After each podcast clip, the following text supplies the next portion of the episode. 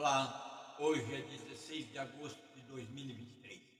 Este é o 238 podcast do ano de 2023. Nesse podcast eu vou falar sobre um dos mais desagradáveis temas com os quais eu conto. Vou falar de desumanização. Conforme foi combinado pelo canal no episódio passado, eu agora vou continuar a falar sobre desumanização, para que cada um de nós compreenda a sutileza com as quais, ou com a qual, ou com a qual a desumanização nos acomete ao longo das nossas vidas. A desumanização, por acaso, tem uma história rica e complexa. As suas raízes são profundas, acompanham a humanidade há milênios e é difícil identificar quando como foi percebido que nós humanos nos tornávamos desumanos. No entanto, o conceito foi abordado por todos os filósofos, desde a antiguidade até a era moderna, e ainda é uma incógnita, e ainda é uma palavra, uma atitude, um comportamento que a maioria dos humanos evitam abordar. É evidente que, com o tempo, o programa, a política, o termo desumanização foi adotado com muitos campos da vida. A guerra, a Primeira Guerra Mundial, a Segunda Guerra Mundial são exemplos de referência de desumanização por meio de crimes de guerra. Entretanto, não é assim só que a desumanização nos perturba ao longo dos milênios.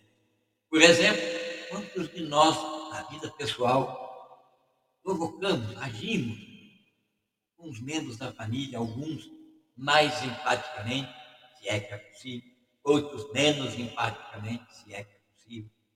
Como nós nos referimos aos nossos familiares, a esposa, a mulher, o homem, o filho, a filha, o neto, neto. Tudo isso são áreas sutis da nossa vida, nas quais a desumanização se manifesta de maneira imperceptível.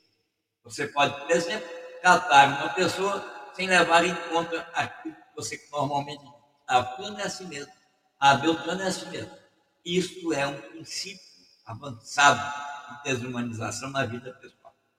As mídias sociais, normalmente, contribuem atualmente barbaramente, muito grande, pois elas exigem a comparação contínua e conduz o escárnio do ódio uma facilidade que nos surpreende. Quem dera aos seres humanos que as agregações se dessem para o bem como se dão para o escárnio e o ódio. A comparação social é uma ferramenta universal praticada para reduzir a autoestima e, principalmente, a capacidade de nos tornarmos autênticos. A internet, o anonimato, tudo que é permitido pela internet acaba incentivando comportamentos desumanos. Pense você.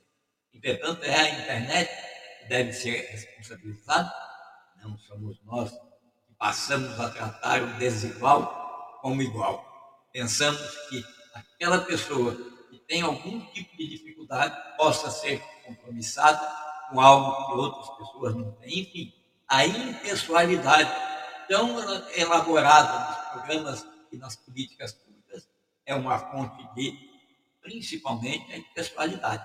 É uma fonte de fazer com que a desumanização seja a lei. Pense você, o serviço público prioriza o que lá nos artigos está escrito. A imparcialidade é impessoalidade. E é isso que faz com que as pessoas do trabalho, seja serviço público, seja serviço privado, sejam tratados como meros instrumentos de produção, sem nenhuma consideração do seu bem-estar ou uma humanidade. Destaque para falar sobre política e propaganda, manipulação e desinformação. Não precisa ser feito, todos nós conhecemos. A comercialização e o consumismo, consumismo incentivado faz com que todos nós possamos desenvolver a desumanização muito mais fácil do que a humanização. Temos também um sistema de saúde que trata todos os pacientes de maneira individual sem consideração, coletivamente e sem empatia. E pensa que todas as patologias clínicas, de, de acordo com a carga de idade, as pessoas são todas iguais. Não é. A educação industrializada também produz os danos gigantescos de desumanização. Portanto, eu quero dizer o seguinte: para manter a sua mente aberta, acredite, eu, você, toda a gente, em algum momento nas nossas esferas de vida, nas nossas esferas sociais, agimos desumanamente. E pior, propagamos a desumanização como sendo o processo de convivência social mais perfeito, porque você trata todos como igual. E só essa frase já é suficiente para mostrar o quanto a desumanização está nas nossas mentes, está no cotidiano da nossa vida.